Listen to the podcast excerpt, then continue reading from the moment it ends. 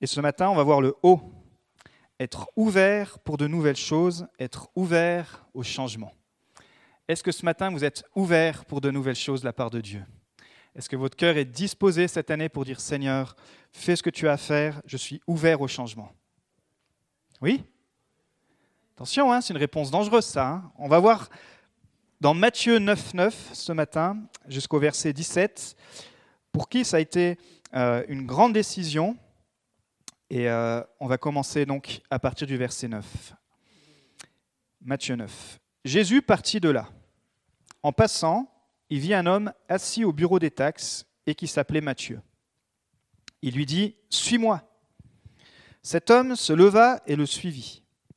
Comme Jésus était à table dans la maison, beaucoup de collecteurs d'impôts et de pêcheurs vinrent se mettre à table avec lui et avec ses disciples. Les pharisiens virent cela et dirent à ses disciples, Pourquoi votre maître mange-t-il avec les collecteurs d'impôts et les pêcheurs? Mais Jésus, qui avait entendu, leur dit, Ce ne sont pas les bien portants qui ont besoin de médecins, mais les malades. Allez apprendre ce que signifie je désire la bonté et non les sacrifices. En effet, je ne suis pas venu appeler des justes, mais des pécheurs à changer d'attitude. Alors, verset 14, les disciples de Jean vinrent vers Jésus et dirent, donc les disciples de Jean-Baptiste, hein, qui était le cousin de Jésus, pourquoi nous et les pharisiens jeûnons-nous souvent, tandis que tes disciples ne jeûnent pas? Jésus leur répondit, les invités à la noce peuvent-ils être tristes tant que le marié est avec eux? Les jours viendront où le marié leur sera enlevé, et alors ils jeûneront. Personne ne coud un morceau de tissu neuf sur un vieil habit, car la pièce ajoutée arrache une partie de l'habit et la déchirure devient pire. On ne met pas non plus du vin nouveau dans de vieilles outres. Sinon les outres éclatent, le vin coule et les outres sont perdues. Mais on met le vin nouveau dans des outres neuves, et le vin et les outres se conservent. Alors dis à ton voisin, j'espère que tu as une outre neuve ce matin.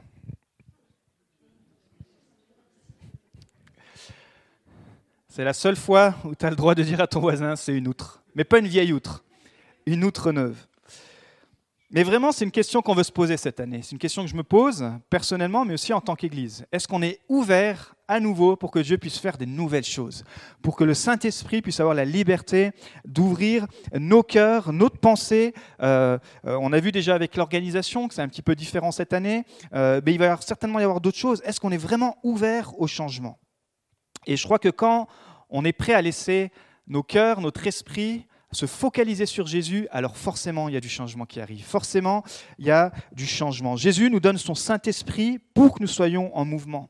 D'ailleurs, Jésus n'a jamais voulu faire de nous des monuments, mais il veut que nous soyons en mouvement. Le Saint-Esprit est en mouvement, et je crois qu'il est en mouvement dans ta vie, je crois qu'il est en mouvement dans cette Église, je crois qu'il va être encore en mouvement cette année, et je crois que tu peux dire Amen si tu as envie que Dieu soit en mouvement dans ta vie. Dès que Jésus a commencé son ministère terrestre, il a mis les autres en mouvement. Il les a appelés à suivre, à être dans ce cheminement, à pouvoir être en mouvement avec lui. Et quand il nous a quittés, quand il les a quittés, il leur a laissé le Saint-Esprit, il a dit, vous inquiétez pas, le Saint-Esprit, il va vous mettre encore davantage en mouvement, parce que vous ferez des plus grandes choses que moi-même j'ai fait. Waouh, ça c'est nous mettre en mouvement. Alors pensons à Matthieu, là c'est l'histoire de Matthieu, qui est aussi appelé Lévi. Et euh, pour ceux qui sont familiers à Matthieu, mais je vais m'adresser aussi à ceux qui sont peut-être moins familiers avec Matthieu, Matthieu c'était un juif, d'accord, au premier siècle, mais qui était collecteur d'impôts. C'est-à-dire que il était au service des Romains. Et les Juifs donc, étaient sous l'occupation romaine et ils avaient déjà tout un, toute une, toutes sortes de taxes, toutes sortes d'impôts, comme ici on a l'impôt sur euh, plein de, plein de choses, mais eux, ils avaient beaucoup de taxes. Et les Romains avaient mis en place des, euh, des, des, petites douanes, on va dire, où il fallait passer et vous étiez taxé. Donc les marchands, on, voit que cette histoire se passe près du, lac de Galilée et, pas loin de, euh, des villes. Donc ils étaient placés à des endroits stratégiques pour que quand les marchands, les commerçants passent, il y a un stop à la douane et il fallait payer la taxe que le citoyen romain devait et la taxe aussi qui était imposée aux juifs. Donc c'était incompréhensible qu'un juif puisse travailler pour les Romains et d'autant plus dans ce métier-là, en tant que collecteur de taxes. Pourquoi? Parce qu'en plus de la taxe légale qu'ils avaient le droit de prendre, ils faisaient une commission en, en pratiquant leur propre commission, leur propre taux en fait. C'est-à-dire qu'il y avait euh, la, taxe en vigueur et c'était euh, commun, les Romains leur laissaient appliquer leur propre commission. Et donc les Juifs appliquaient une, commission, là Matthieu appliquait une commission euh, davantage pour augmenter ses revenus, ses bénéfices personnels, et donc il était vraiment mal vu par son propre peuple. Il disait, mais non seulement tu nous taxes, mais en plus, tu prends des commissions, et en plus, cet argent, il, était, il servait à développer euh, les structures romaines, et notamment les païens des temples, les temples, les, temples païens euh, romains. Donc pour les Juifs, c'était mais en plus, tu contribues à faire avancer le, royaume de Rome donc toi, tu es un juif, tu es collecteur d'impôts, mais c'était voilà, c'était vraiment le paria euh, de la, de, parmi le, peuple juif. C'était quelqu'un qui vivait très bien, qui était protégé même par les Romains. Il y avait des, il y avait des Romains autour de sa cabane pour pour pas qu'il se fasse attaquer. Mais en dehors de cela, il était, si vous voulez, euh, détesté des Juifs. Et en plus, euh, même s'il était apprécié des Romains, pour un Romain, ça restait un Juif qui trahissait son propre peuple. Vous voyez, donc il y avait comme une, ambiguïté, un problème d'identité. Et même s'il avait une belle maison, même s'il était très riche, euh, finalement, on voit qu'au fond de son cœur, il avait compris, il avait vu ça, que l'argent ne faisait pas le bonheur. Et comme il était dans cette région, et dans cette région, on avait vu qu'il avait entendu que déjà Jésus avait fait beaucoup de miracles, beaucoup de choses près du lac de Galilée, près de Capernaum, etc. Et donc, la rumeur et les, histoires de Jésus est arrivée à ses oreilles. Et tout à coup, quand Jésus a senti qu'il était prêt, il lui dire Toi, le collecteur d'impôts, Matthieu, viens et suis-moi. Et là, Matthieu va avoir un, un, choix à faire, un choix qui va déterminer le reste de sa vie. Un changement énorme. Un changement qui va bouleverser non seulement ses habitudes, mais sa culture, son train de vie. Un changement qui va, qui va le propulser dans une dimension où il va jamais imaginer, parce que ce Matthieu, tenez-vous bien, c'est celui qui a écrit l'évangile de Matthieu. Donc à ce moment-là, sa décision, lui, c'est pas qui va écrire l'évangile de Matthieu. Il connaît même pas tout de Jésus. Il, était, il, a, il avait lâché les écoles juives, la, Torah, etc. Donc il est loin de tout ça, mais il y a quelque chose dans son cœur qui est attiré par la personne de Jésus-Christ, par la bonté de Jésus-Christ, par, par son approche, par ses enseignements, par, par, par tout ce qu'il fait. Et il dit, OK Jésus, je suis prêt à tout abandonner pour te suivre. Mettons-nous un petit peu à sa place. Celui qui avait tout, celui qui avait une maison, celui qui avait euh, une position qui était beaucoup enviée, va tout abandonner pour suivre Jésus. Il est ouvert au changement. Et ce matin, l'appel de Dieu, l'appel de Jésus reste le même. Est-ce que tu es prêt à le suivre jusqu'à ce qu'il change littéralement le cours de ta vie, jusqu'à ce qu'il change littéralement euh, le cours de ta profession, même jusqu'à ce qu'il change littéralement toutes tes habitudes. Alors pour certains, ce sera des, appels extrêmes, comme, euh, comme Mathieu.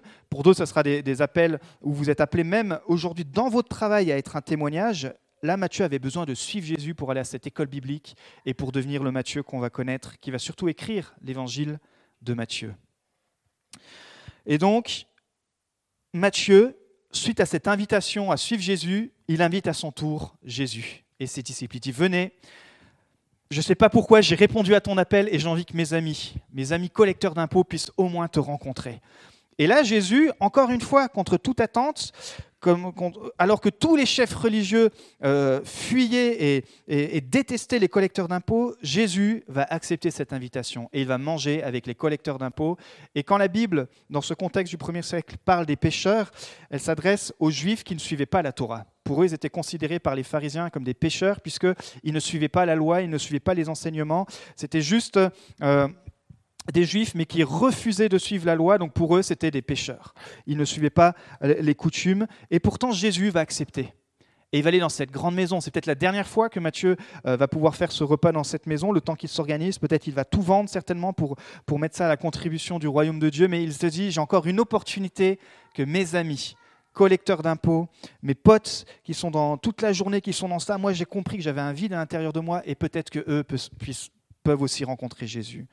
Et là, ça va déranger encore une fois, ça va déranger les coutumes et les habitudes en place. Un homme religieux de la stature de Jésus, un homme qui fait des miracles, un homme qui parle de la Torah, un homme qui explique les textes, qui mange avec des non-religieux.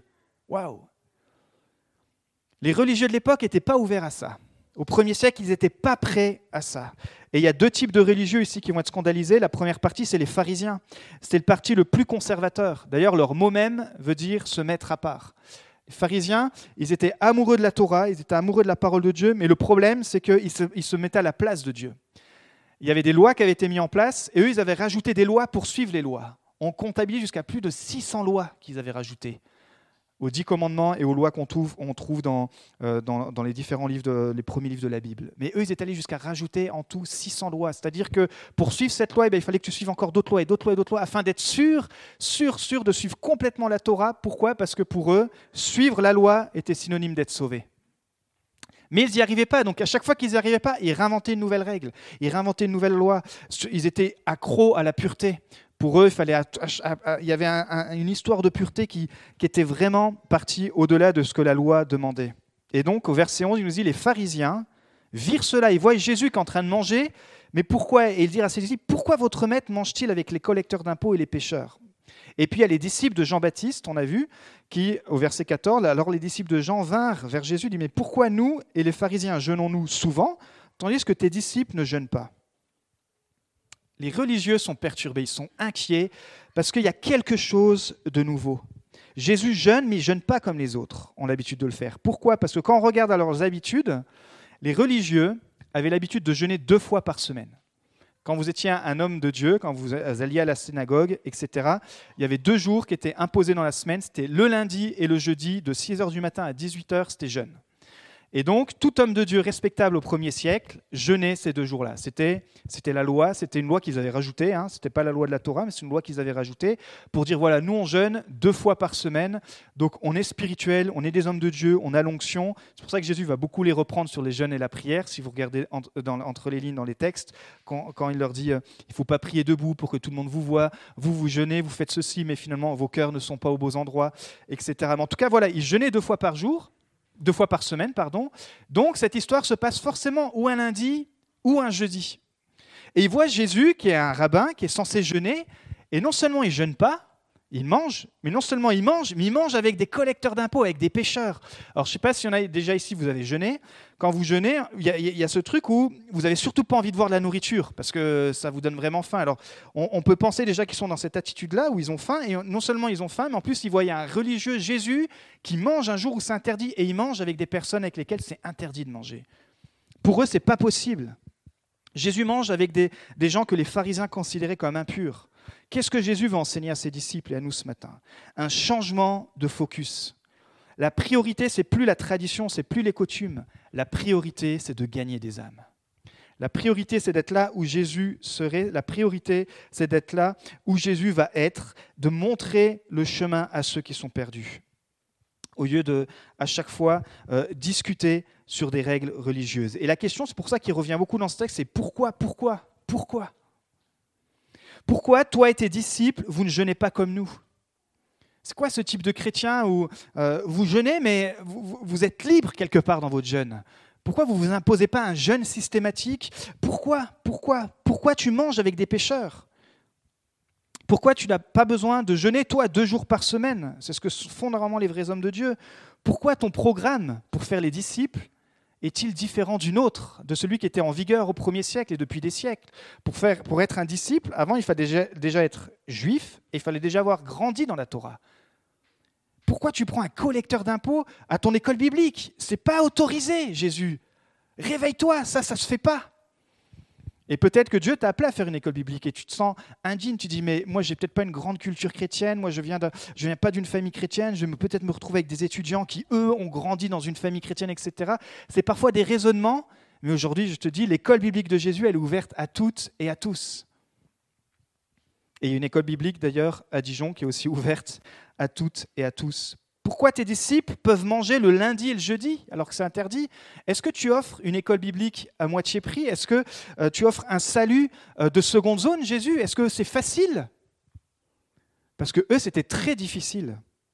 Est-ce que Jésus, c'est trop facile de te suivre? Si vous êtes converti depuis plus d'un jour, vous savez que c'est dur de suivre Jésus. C'est un chemin étroit. Mais parce que eux, ils étaient tellement plus focalisés sur les règles que sur le cœur, alors que Jésus a inversé il a dit, quand tu vas focaliser ton cœur sur moi, alors les règles, ça ne sera plus un problème. Parce que les règles, elles ne découleront pas euh, d'une imposition ou de, simplement de choses à suivre. Les règles seront simplement inscrites dans ton cœur. Et ton cœur te poussera à suivre Jésus dans les normes de la Bible. Alors, les religieux demandent pourquoi. Ils questionnent Jésus. Et on voit qu'ils résistent au changement. Et ils ne sont pas ouverts à de nouvelles choses. Alors là, comme je présente ça, ça peut être facile de les juger et de taper sur eux. Mais moi, en étudiant ça, le Saint-Esprit m'a aussi dit attention, parce que moi-même dans ma vie, et peut-être toi-même dans ta vie, est-ce que tu es prêt au vrai changement? Est-ce que tu es prêt au changement que le Seigneur te, demande de faire peut-être depuis des mois, des années? Est-ce que le Saint-Esprit te demande? Est-ce que tu es prêt à changer? Parce que la plupart d'entre nous, soyons honnêtes, on résiste au changement. Moi, je me rappelle quand, je travaillais euh, en tant qu'équipe commerciale, à chaque fois qu'il y avait du changement, euh, quand il y avait des évolutions, par exemple, dans les outils, etc. Euh, alors moi, c'est vrai que je fais partie de ceux qui sont... Moi, je suis plutôt... Dès qu'il y a de l'innovation, on va voir ça après, il y a, quelqu'un qui s'appelle Robert Everett, un sociologue et statisticien qui a, mis ça en place, c'est le comportement face au changement, c'est la, façon qu'on va réagir face aux innovations, face à la nouveauté. Moi, je fais partie de ceux que dès qu'il y a quelque chose de nouveau, euh, voilà, je suis attiré, ça me booste, je suis plutôt, euh, je suis plutôt boosté par, la nouveauté. Euh, et lui, il dit que dans cette courbe, j'en avais déjà parlé, mais je ne peux pas vous la présenter là, donc 2,5% sont des innovateurs. Comme Jésus, là, c'était un innovateur, il lançait des idées nouvelles, il arrivait simplement avec une parole, quelque chose de nouveau. Et donc les premiers adeptes, par exemple, c'est dès qu'ils sortent, on va, on va remettre ça au, terme de marketing, dès qu'il y a un nouveau téléphone, si vous faites partie de ceux qui, waouh, pas forcément l'acheter, mais vous êtes attiré par le nouvel iPhone, etc., ben voilà, vous faites partie de ce qu'on appelle euh, les premiers adeptes. Mais cela ne représente que 13,5% de la population. Dès qu'il y a une nouvelle voiture, dès qu'il y a quelque chose, waouh, vous êtes intéressé pour les musiciens, dès qu'il y a une nouvelle guitare, dès qu'il y a une nouvelle table de mixage, ça vous, c'est quelque chose qui vous, euh, qui vous stimule. Et bien là, dès qu'il y a une idée nouvelle, que 13,5% de la population, on va dire, sont les premiers adeptes. Et le reste, 86% vont résister. Ils y accéderont, mais par palier. Et dans ces 86%, il y en a 16% que c'est à cause de la tradition, à cause de leur culture, à cause de leurs coutumes, à cause de leurs habitudes. Ils vont dire, ils vont, ils vont vraiment résister très très très longtemps avant d'adopter la nouvelle idée, avant d'adopter le nouveau produit, avant d'adopter euh, la nouvelle solution qui est proposée. Ici, le point, c'est que Jésus a voulu montrer, c'est que le changement, c'est difficile. Et notre nature humaine est difficile, et Jésus connaît notre cœur, notre cœur est tortueux, et il sait que suivant les personnalités, euh, ça va être difficile de changer. Mais Jésus veut t'accompagner. Jésus veut pas te juger, il est juste en train de te dire, il va y avoir du changement. Le changement, je suis d'accord, c'est difficile. Euh, sur 13,5 de la population, je sais qu'ils vont me suivre, et je sais qu'il y en a 86 autres pourcents, il va falloir du temps pour les gagner. Il va falloir du temps pour, euh, pour qu'ils acceptent de suivre. Et d'ailleurs, quand on voit ceux qui ont suivi Jésus, finalement, ils étaient une foule, mais finalement, à la croix et après la résurrection, ils étaient une poignée. Ils étaient peut-être que quelques pourcents par rapport à tous ceux qui avaient, qui avaient suivi au début. Le changement, c'est difficile. Alors, ce matin, on va regarder trois points parce que Jésus a répondu à cette question, répond à leur pourquoi, et notamment à cette question qu'il a tourmenté, pourquoi vous ne jeûnez pas? Pourquoi vous ne suivez pas les traditions? Pourquoi vous ne suivez pas les règles, les lois, les rituels? Pourquoi vous, pourquoi vous, vous, ne priez pas comme on prie? Pourquoi vous n'allez pas dans la synagogue comme nous on va? Vous voyez, toutes ces traditions, tous ces rituels qu'on se colle sur le dos, et voici ce que Jésus leur a répondu. Première chose, être ouvert au changement de priorité. Mais Jésus, verset 12, qui avait entendu cela, leur dit, Ce ne sont pas les bien portants qui ont besoin de médecins, mais les malades. C'est la version Bible français courant. Car je ne suis pas venu appeler ceux qui s'estiment justes, mais ceux qui se savent pécheurs. Jésus change le focus. Il dit vos temples, vos synagogues sont remplis de gens qui s'estiment justes, sont remplis le même la place du temple est occupée par des gens qui s'estiment justes. Mais moi, je suis pas venu chercher ceux qui veulent rester dans leurs histoires, ceux qui veulent rester dans leur justice, ceux qui qui veulent pas ouvrir les yeux face à leurs péchés, qui interprètent leur Bible à leur façon et qui ne veulent pas changer. Moi, je suis venu chercher les malades qui ont besoin d'un docteur. Et je crois que tant qu'on restera dans cette attitude, on sait qu'on est, est saint, qu'on est justifié, mais on sait que notre nature pécheresse, elle est là, et qu'on restera dans cette attitude de dire Seigneur, j'ai besoin de toi, que tu me guérisses. Tu es le, mon docteur, et j'ai besoin d'être soigné. Je ne sais pas si cette, cette semaine, personne n'a péché. Si vous êtes comme moi, vous avez péché. Ça veut dire que tu as besoin d'un docteur. Mais quand tu t'estimes juste, quand tu, quand tu regardes face à ce que Jésus, ce que Dieu et ce que la Bible appelle péché, et toi tu es là, tu dis non, pour moi ça c'est pas péché. Et bien Jésus dit ok, toi tu t'estimes juste, ça veut dire que tu n'as plus besoin de moi, tu veux pas que je te guérisse. eh ben, moi, je vais d'abord aller m'occuper, premièrement, même si mon amour et mes bras resteront toujours grands ouverts pour tout le monde, mais le focus, c'est sur ceux qui ont besoin d'un docteur. Quand vous allez chez le docteur, c'est que généralement, vous avez besoin d'être soigné de quelque chose. Dire, bah, docteur, voilà, je ne sais pas ce que j'ai en ce moment, mais euh, j'ai mal là, j'ai ça. Puis lui va faire tout un diagnostic et il va vous proposer quelque chose. Et Jésus, il est, là, il vient, il dit, ne sois pas condamné peut-être par l'état de ta vie, par, tu, te condamnes, juste tu me présentes. Besoin que je te guérisse et on va, on va agir ensemble. Mais tant que tu résistes et que tu dis, moi, je n'ai pas besoin d'un Jésus en tant que sauveur, moi, je veux un Jésus qui, qui s'adapte à, mes valeurs à moi, et eh bien Jésus dit non, moi, je vais aller vers ceux qui se savent pécheurs et qui ont besoin d'un sauveur. Deuxième chose, être ouvert au changement de saison. Là, on voit, on change de saison. Jésus leur dit, les invités à la noce peuvent-ils être tristes tant que le marié est avec eux? Les jours viendront où le marié leur sera enlevé et alors ils jeûneront. Donc les, disciples de Jean qui demandent pourquoi tu ne jeûnes pas Jésus? Pourquoi tes disciples ne jeûnent pas? Pourquoi les disciples de Jean-Baptiste jeûnaient? Vous savez que Jean-Baptiste, donc le cousin de Jésus, ils sont nés à quelques mois d'intervalle, euh, son message à lui, c'était d'annoncer la venue de Jésus. C'était de préparer le chemin. Donc il vivait dans le désert, c'était un prophète, euh, euh, on va dire, à l'extrême dans tous les sens. Et dans le désert, il criait repentez-vous. Et ce qui est fou, c'est quand tu prêches dans le désert et qu'il y a des gens qui font le déplacement pour venir te voir dans le désert, c'est que tu as l'onction. Aujourd'hui, on parle de, bâtiments, de multimédia, de machin, et on dit ouais, les gens viennent, ils viennent voir tout ça. Ouais, mais Jean-Baptiste te dirait attends, moi j'avais pas de sono, j'avais pas de café, j'avais pas d'accueil, j'avais pas de vidéoprojecteur, j'avais pas de système de louange, j'étais dans le désert. Et les gens faisaient des kilomètres pour aller dans le désert et entendre la voix de celui qui préparait le chemin. Donc Jean-Baptiste préparait le chemin de Jésus et il avait des disciples, il avait toute une équipe. D'ailleurs, à un moment donné, quand il va sentir que c'est le temps, une fois que Jésus va être, qui va baptiser son cousin, Jésus et que le Saint-Esprit va venir, il va dire à tous ses disciples Ok, les gars, maintenant vous changez de focus. Moi, je vous ai préparé. Maintenant, vous suivez Jésus. Donc, tous les disciples de Jean étaient appelés à suivre Jésus. C'est pour ça là, qu'ils viennent vers Jésus. Ils disent Mais attends, Jésus, Jean le Baptiste, le, farfelu, lui nous dit qu'il faut jeûner quand même. Mais pourquoi ils jeûnaient eux? La différence avec les pharisiens, alors peut-être qu'ils, jeûnaient aussi le lundi et le jeudi, mais eux, ils jeûnaient en signe de deuil face au péché. Jean-Baptiste était très attaché à la repentance. Et euh, il, jeûnait en signe de deuil face au péché. Il se sentait tellement euh, misérable qu'il jeûnait pour ça. Et il jeûnait aussi dans l'attente du Messie. Parce que forcément, Jean-Baptiste parlait de, la venue du Messie. Et c'est pour ça que Jésus là, va leur dire, attendez, ouvrez les yeux, Jean-Baptiste vous en a aussi parlé. Et il va prendre cette métaphore, il va illustrer cette histoire avec l'histoire d'un mariage. Il dit, moi je me présente comme le marié, est-ce que le jour du mariage, le marié, il se met à pleurer, il se met euh, à déprimer? Non, le jour des noces, c'est la fête, c'est la joie, c'est la célébration. Il dit, bah voici, si le marié il est là, il faut le célébrer. Il est en train de dire, oh, ouvrez les yeux, je suis là, je suis le Messie.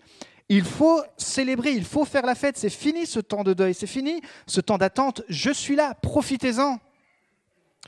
Et c'est pour ça que Jésus nous invite à être prêts à discerner les saisons. Il y a des saisons où tu vas être appelé à jeûner, nous, il y a une saison où dans l'Église, on, appelle l'Église à jeûner. Chacun le fait comme il veut, certains des médias, certains de nourriture, etc. Mais il y a une saison aussi, il y a une saison pour chaque chose. Et Dieu dit, et Jésus leur dit, il faut être flexible, il faut apprendre à discerner les temps. Et cette année, on s'est posé, on s'est dit, Seigneur, qu'est-ce que tu veux discerner pour cette Église en cette année, en cette rentrée? Il faut être sensible à ce que Dieu est en train de faire maintenant. Et ne te trompe pas de saison. Pourquoi? Parce que n'essaye pas de faire ce que Dieu a prévu pour la nouvelle saison avec les rituels de l'ancienne saison. N'essaye pas de faire ce que Dieu a prévu pour ta nouvelle saison avec tes rituels, avec tes habitudes de l'ancienne saison. Je ne parle pas des bonnes habitudes comme la prière, comme euh, l'intimité avec Jésus, on est d'accord, mais parfois on a pris des habitudes, on a pris des rouages, on a pris des choses et on n'est plus prêt pour la nouvelle saison. Parce qu'on veut que la nouvelle saison, elle soit meilleure, elle soit différente, on aille plus loin, mais on veut la faire de la même façon qu'on a vécu l'ancienne saison. Et Jésus dit non, c'est une nouvelle saison. Là, c'est la saison des noces. Pour eux, là, c'est la saison de la célébration. Et je crois que aujourd'hui, Jésus nous dirait Oh, le dimanche, comme on le fait déjà, mais je crois qu'on peut encore aller plus loin, que nos célébrations soient remplies de joie, que nos célébrations soient remplies de pardon, que nos célébrations soient remplies de, reconnaissance, de réconciliation, d'accueil. Jésus est là ce matin. Jésus est ressuscité, l'époux est là ce matin. Il est là avec toi, il est là en toi par le Saint-Esprit. Dit, mais réjouissez-vous les amis. Peut-être tu as eu une semaine difficile, tu as pu pleurer toute la semaine, mais le dimanche, viens et déclare qui est pour toi Jésus. Il est le Messie, il est là, il est présent. Amen. Avoir cette année des cultes, on se dit Seigneur, je vais être focalisé sur toi. Peut-être même le dimanche matin, tu te casses la figure en venant à l'église, mais quand tu arrives dans le temple, tu dis Seigneur, tu es là, tu es avec moi, et je veux t'offrir toute ma vie, je veux tout te donner. Et vous allez voir si on vient avec cette attitude, comme vous le faites peut-être déjà, mais peut-être encore aller plus loin dans, dans l'expression, dans la liberté de dire Mais Jésus est là, je veux le célébrer, le marié est là. Quand c'est le, mariage, c'est la fête, c'est, la joie, c'est, l'occasion de voir les amis, c'est l'occasion de, de pouvoir festoyer ensemble. Les religieux prennent la tête à Jésus pour qu'il jeûne, et Jésus forme ses disciples à faire la fête. Waouh! Je ne sais pas quel type de personne vous voulez choisir, mais moi je choisis Jésus. On va faire la fête ensemble, Jésus. On va aller aux noces et tu vas transformer l'eau en vin. Et euh, forcément, dans la vie chrétienne, et on ne veut pas être naïf, euh, euh, il y a des moments douloureux, il y a aussi un temps pour pleurer, etc. Mais là, le point de Jésus est de dire, mais quand Jésus est là, waouh, et si tu te focalises sur lui, alors tu vas voir qu'il va y avoir de la joie qui va être explosive. Et alors Jésus leur dit, c'est une nouvelle saison. Et je crois que pour cette année, c'est une nouvelle saison. Malgré le Covid, malgré tout ça, je crois que, allez, fini peut-être pour un temps toutes ces plaintes, toutes ces histoires sur... Recentrons-nous sur Jésus. Il y a eu tellement de choses qu'on a déjà dit pendant deux ans sur tout ça. Je crois qu'on a presque déjà fait tout le tour. Est-ce qu'on peut se focaliser davantage sur Jésus, dire Jésus, waouh, toi tu es là, Covid, pas Covid, l'Église est ouverte. Ça nous encourage malgré tout de dire, oui, dans des endroits, l'Église est fermée, les amis. C'est un privilège aujourd'hui de venir à l'Église ensemble. C'est un privilège de pouvoir se retrouver encore dans ces bâtiments. Et si vous lisez un peu les infos du, du CNEF, vous êtes en train de voir que, l'État est en train de, ficeler tout cela aussi. Donc euh, nos, libertés, euh, euh, nos libertés de culte, elles sont de plus en plus en train d'être examinées. Mais pour l'instant, Jésus est là. Pour l'instant, on peut se réunir. Et pour l'instant, on peut continuer de s'aligner sur Jésus. C'est la fête. Troisième chose, être ouvert pour recevoir le nouveau de Dieu. Et là, c'est important. Écoutez bien, parce que ce que Jésus enseigne là, il dit que le nouveau n'est pas compatible avec l'ancien. Nous, on aime rafistoler l'ancien. Ça s'appelle du rétrofit. Par exemple, nous, quand on emménageait dans notre maison, la cuisine, c'est une ancienne cuisine, et eh ben on l'a toute repensée et on l'a repeinte. On a fait avec du vieux, on utilise souvent cette expression, avec du vieux, on fait du neuf. Mais spirituellement, en tout cas dans ce cas-là, Jésus dit, il y a des choses quand Jésus veut faire des nouvelles choses, il y a des choses qui sont de l'ancien, qui ont été bien jusqu'à un certain temps, qui étaient très bien, mais il y a des choses qui sont nouvelles. Et l'ancien et le nouveau ne sont pas compatibles. Et c'est pour ça qu'il prend deux images. Il prend l'image de, de ce morceau de tissu, un nouveau morceau de tissu qu'on veut mettre sur un vieux vêtement qui est abîmé. Il dit ça ne le fait pas. Même si peut-être aujourd'hui c'est à la mode d'acheter des habits déjà qui paraissent vieux, ou des jeans troués. Avant, quand vous aviez un jean troué, vous aviez honte d'aller au boulot avec. Aujourd'hui, on achète des jeans troués. C'est fou. Je me mets dedans. Hein. Mais Jésus dit, si tu avais une ancienne chemise, et qu'aujourd'hui je te propose une nouvelle chemise, et que tu vois dans ton ancienne chemise, il y a des trous, et que tu veux déchirer un bout de ta nouvelle chemise pour le mettre sur l'ancienne chemise, ben, bilan des courses, tu auras deux chemises abîmées. Parce que l'ancienne chemise, bah, ça ne va pas vraiment fitter, et puis finalement, ta nouvelle chemise, tu ne pourras pas la mettre parce qu'il y aura un trou. Et dit spirituellement, c'est pareil. Tu ne peux pas sauver les deux. Ou tu t'attaches à l'ancien et tu restes dans l'ancien, ou tu vis le nouveau. Les choses nouvelles que Jésus a faites cette année pour toi, ça va te demander du changement, comme pour Matthieu, ça peut demander des changements considérables.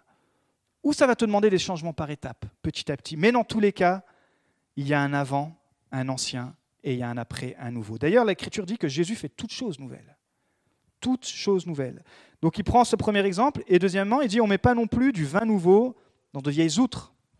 Sinon, les outres éclatent, le vin coule et les outres sont perdues, mais on met le vin nouveau dans des outres neuves, et le vin et les outres se conservent. Alors, dans, dans la région du vin, C'est très pertinent comme, message. On a même des vignes qui sont ici. Sauf qu'aujourd'hui, si on demandait aux spécialistes du vin, est-ce que tu mets des vins dans des outres? Non, mais plutôt ça dans des tonneaux. Peut-être même ici, on a déjà travaillé dans des tonnelleries. On met plutôt ça dans des tonneaux. Mais à l'époque, on mettait ça dans des outres qui étaient faits en peau de chèvre, en peau animale. Et on pressait le raisin donc avec les pieds. Peut-être ça se fait encore dans certaines régions. Et pour le conserver, pour le faire évoluer, on le mettait donc dans des, outres, dans des poches en peau d'animal, en peau de chèvre. Mais à cause du phénomène de, fermentation, de gazification, le, vin, vous savez que ça travaille, etc., et eh bien cette poche qui était hermétique et qui était faite en, peau animale, eh bien petit à petit, elle s'étirait, elle s'étirait, elle s'étirait. Et donc on pouvait utiliser comme ça une outre peut-être deux à trois fois. Mais quand vous mettiez dans une outre qui avait été déjà utilisée deux à trois fois du raisin nouveau, dans une vieille outre, alors, elle est arrivée à son élasticité maximum. Et dès que, les gaz dès le, raisin allait rentrer en fermentation, que le vin allait se transformer, bah, cette vieille outre qui avait déjà eu son élasticité maximum, elle allait exploser. Et non seulement vous perdiez votre vieille outre, mais vous perdiez aussi le raisin nouveau. Encore une fois, ce n'est pas compatible de pouvoir faire du vieux avec du nouveau. Vous perdiez et la vieille outre et le nouveau raisin. Double perte pour ça que Jésus dit, si tu veux le raisin nouveau, le raisin qu'on va presser cet après-midi là, si tu veux le mettre dans quelque chose de nouveau, il faut une nouvelle outre. Il faut une nouvelle poche. Il faut euh, un nouveau contenant. Et alors ce nouveau contenant va prendre une nouvelle forme, parce qu'il va y avoir toutes sortes d'explosions, de, fermentation, etc. Et cette forme, elle sera la forme que j'aurais voulu pour toi dans cette saison. Et nouvelle saison, il faudra que tu changes à nouveau ton outre, pour que je puisse à nouveau te mettre du nouveau raisin. Vous voyez, c'est pas qu'on arrive dans une saison, on dit ça y est, c'est nouveau, je vis le réveil et tout est. Non, on est des êtres humains, on a besoin à chaque fois que notre outre, notre cœur, nos pensées, notre vie, nos habitudes, notre mentalité, notre consécration, tout ça soit à chaque fois nouveau. Le nouveau n'est pas compatible avec l'ancien. Alors, pour les religieux qui étaient là, c'était surtout par rapport au salut. L'ancien salut, par la loi seulement, n'était plus compatible avec le nouveau salut apporté en Jésus qui était par la grâce. C'était plus compatible d'être sauvé en suivant toutes les lois, en étant son propre juste, et en même temps de se dire, ben voilà, et en même temps, je veux suivre Jésus. Il dit non, maintenant c'est moi le salut. Le salut, c'est plus des règles, le salut, c'est une personne sans Jésus, car Jésus a accompli la loi. Le salut est en Jésus, il est le vin nouveau, il nous offre cette vie nouvelle. Mais vous ne pouvez pas me recevoir si vous restez dans vos vieilles outres. Et il est malheureux de voir qu'une grosse partie des religieux de l'époque, à part Nicodème, qui était un pharisien, mais sinon une grosse partie, ont été bloqués avec les enseignements de Jésus. Ce n'est pas que Jésus était un progressiste. Ce n'est pas que Jésus tordait les Écritures ou les rendait plus faciles. Jésus les rendait pas plus faciles. Jésus les rendait plus accessibles.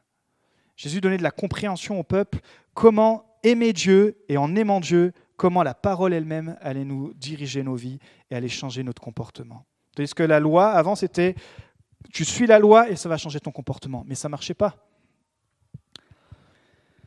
Jean 1, 7. En effet, la loi a été donnée à travers Moïse, mais la grâce et la vérité sont venues à travers Jésus. Ce n'est pas que l'ancien c'était mauvais, mais l'ancien a eu une saison. Moïse a eu sa saison et Dieu l'a utilisée incroyablement.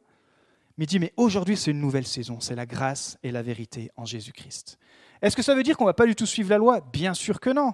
Il y a les dix commandements qui, rythment toute notre vie et, il y a certaines euh, lois qui sont bonnes pour notre épanouissement euh, euh, spirituel, etc. Mais c'est l'attachement à la loi pour être sauvé qui n'est pas bon. C'est l'attachement aux règles, aux rituels. C'est l'attachement à dire, voilà, comme je fais ça, ben, je suis sûr d'être sauvé. Non, c'est la foi en Jésus-Christ qui sauve. Et ça, pour eux, ça va être un shift, qui va, un changement qui va être trop dur à comprendre. Et si vous discutez un peu, par exemple, avec les musulmans, pour eux, c'est trop facile. Moi, je me rappelle avoir discuté avec euh, un musulman à la sortie d'une pizzeria, et il me disait, mais non, mais là, c'est trop facile pour toi. Tu as juste à croire en Jésus, tu mets ta foi, il pardonne tous tes péchés, et tu es sauvé. Il dit, mais c'est trop facile votre religion. Nous, on doit suivre des règles, et comme je fais ci, ça. Et puis je me rappelle, il y avait juste une route, c'était à l'époque où j'habitais euh, à, Dijon, et, euh, et il y avait juste une route à la sortie de la pizzeria. Je dis ouais, mais là, s'il y a une voiture qui sort et malencontreusement, elle te, elle te rencontre et tu meurs, est-ce que tu es sauvé? Je dis ah ben je sais pas. Je dis j'ai pas encore fait assez de bonnes choses, je crois, pour être sauvé. Je dis ben voilà le point. Jésus te libère de ça. Jésus il dit tu ne seras jamais assez bon. Tes œuvres, aucune de tes œuvres ne seront assez bonnes pour que tu sois sauvé. Mais Christ a payé le prix à la croix pour que quand tu te confies en lui, alors tu es sauvé, non pas par tes œuvres, mais par la foi et le don gratuit de Dieu en Jésus-Christ. Et Jésus apporte un nouveau type de relation avec Dieu. Je ne sais pas où vous en êtes dans votre relation avec Dieu, mais une relation qui est caractérisée par l'amour, la grâce, la joie, la paix et la liberté. Autrefois, ancien outre, ton pardon dépendait de la loi et des rituels. Et si vous lisez un peu les, livres rituels, comme les Lévitiques, etc., vous voyez que suivant les péchés, il y avait certains sacrifices à faire. Et le sacrifice ultime était l'agneau immolé. Et c'est pour ça que Jésus appelait, c'est ce que Jean-Baptiste disait, il est l'agneau qui ôte le péché du monde. C'était mais outrageant pour l'époque. Dire mais Jésus, ça veut dire qu'il est Dieu? Oui, il est Dieu. Et non seulement il est Dieu, il est Dieu fait homme et il ôte le péché du monde. Dieu Père, Dieu Fils, Dieu Saint-Esprit. Une relation qui n'est pas basée sur tes propres efforts, mais une relation qui est basée sur les efforts que Jésus a fait pour toi.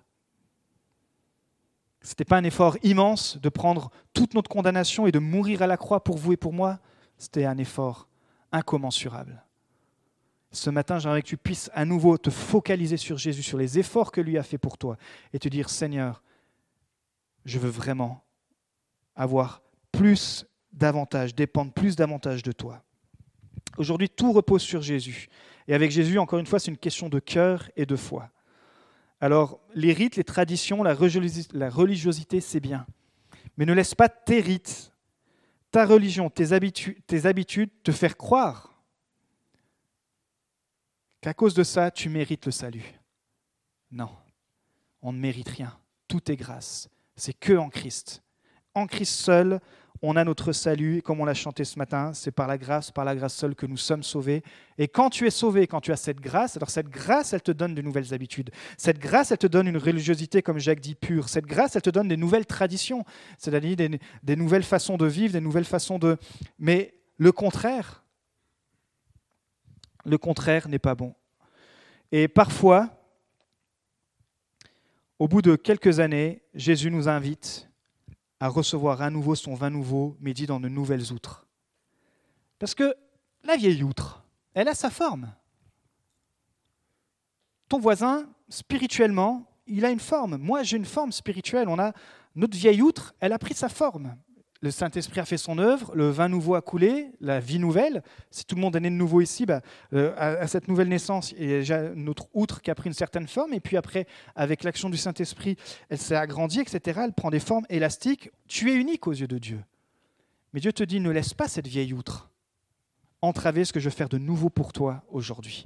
Il y a quelque chose de plus, il y a tellement plus. Je veux plus qu'une vie rachetée. Je veux une vie qui soit au pied de Jésus-Christ. Et je veux que ma, vieille outre, que le Saint-Esprit puisse m'ouvrir les yeux sur tout ce qui est vieux en moi, tout ce qui l'empêche de faire cette nouvelle action, pour qu'il puisse à nouveau agir. Au bout de quelques années, on devient comme une vieille outre. On a vécu de bonnes choses, on a de beaux témoignages, on a la foi, on a une vie de prière, même en jeune, mais on est moins flexible. On devient des chrétiens inflexibles. Et si vous savez, et si vous avez rencontré le Saint-Esprit, avec le Saint-Esprit, il faut être flexible. Parce qu'un jour, il te dit, il faut aller à droite. Un autre jour, il te dit, il faut aller à gauche.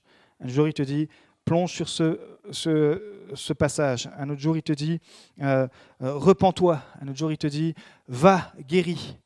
Il faut être flexible. Et je crois que quand on revient dans une petite routine euh, de, chrétien, on se dit bah, finalement, non, c'est bon, moi j'ai déjà vécu, je suis baptisé, euh, j'ai vécu des belles choses, euh, on devient inflexible. Et dès que le Saint-Esprit essaye de faire quelque chose en nous, eh ben, cette vieille outre, elle peut exploser et on perd et le nouveau et l'ancien. On est perdu. Je crois que cette année, Dieu va faire vraiment de nouvelles choses. Et ça peut concerner vraiment tous les domaines de votre vie, peu importe le domaine de votre vie, le Saint-Esprit est en train de te dire, je veux faire de nouvelles choses. Et je crois que le Saint-Esprit, s'il nous a mis à cœur ce message et cette, cette idée de focus, c'est parce qu'il sait qu'il y a des cœurs qui sont flexibles. Mais il sait aussi que le changement, c'est difficile. Ton changement, peut-être que tu attends depuis des années, il ne vient pas ou il tarde à venir parce que tu es inflexible. Parce qu'il y a des choses que tu n'arrives pas à lâcher prise et le Seigneur te dit, ben voilà, cette vieille outre-là, si tu veux qu'on aille plus loin ensemble, moi j'attendrai, le Seigneur, il est, il ne nous met pas la pression, il dit, mais Voilà. Mais je vais pas mettre mon vin nouveau dans ta vieille outre, sinon ça va exploser, on va tout perdre. Donc on va attendre. On va attendre que tu sois prêt pour de nouvelles choses. On doit attendre que, que ton cœur soit disposé. Tout au long de l'année, on veut rester ouvert à l'action du Saint-Esprit. Et s'il y a du changement, on veut être prêt à l'accueillir. Vous savez, euh, notamment au niveau de la louange, souvent je leur dis, il faut qu'on puisse impulser des nouveaux chants. Les chants anciens, c'est bien, mais il y a des chants nouveaux. Il y a un son nouveau. Il y a des paroles nouvelles qui doivent être chantées. Imaginez, c'est tous les dimanches, je vous chantais, je vous euh, prêchais le même message. Au bout d'un moment, vous me direz, euh, c'est bon, tu n'as pas quelque chose de nouveau? Mais la louange, c'est pareil, il y a des très bons chants anciens, mais parfois on chante tout le temps les mêmes chants, et c'est pas grave, il y a quelque chose, il y a quelque chose dans les vieilles outres, comme je vous dis, mais il y a quelque chose de plus fort quand on est inspiré par des nouveaux chants, un nouveau son. C'est pareil pour les prières. Cette année, on a un peu changé le format. Au lieu d'avoir nos groupes le mardi, ça n'a pas été une décision facile à prendre parce que euh, ces groupes plus, là, ces groupes de semaine, on a tellement mis de temps avant de les monter. Mais pour une saison, le Seigneur m'a dit, écoute, on va faire l'Église différemment cette année. On va laisser un petit peu de côté les groupes plus, là, les groupes de discussion, et on va se concentrer sur la louange et l'adoration. Et les focus, c'est ça. C'est les soirées de louange et d'adoration. On va venir ici à 19h30 le vendredi, me dire Saint-Esprit, je veux le feu. Saint-Esprit, je veux être ouvert. Saint-Esprit, je veux le feu. Saint-Esprit, je veux être ouvert. Saint-Esprit, je veux ton feu. Saint-Esprit, je veux être ouvert. Et vous allez voir si le vent du Saint-Esprit va pas venir nous étirer. Et nos vieilles outres là, waouh Bon, déjà, il va falloir trouver le, planning, parce qu'avant c'était le mardi, maintenant c'est le vendredi. Il faut que j'étende un peu mon, mon outre là du planning. Mais pour l'instant, on a mis une fois par semaine. Peut-être qu'après, on viendra deux fois par semaine, mais plus que l'organisation. Ce que je vous dis, c'est simplement un état d'esprit. Ce n'est pas à travers des programmes que, que Jésus a fait son ministère, c'est à travers nos cœurs. Et quand nos cœurs sont disposés, alors tout le reste roule. Et vraiment, je m'inclus dedans. Je veux cette année vivre quelque chose de nouveau. Je veux cette année vivre quelque chose de nouveau avec Dieu, personnellement, avec ma femme, avec mes enfants, avec vous en tant qu'Église. Amen.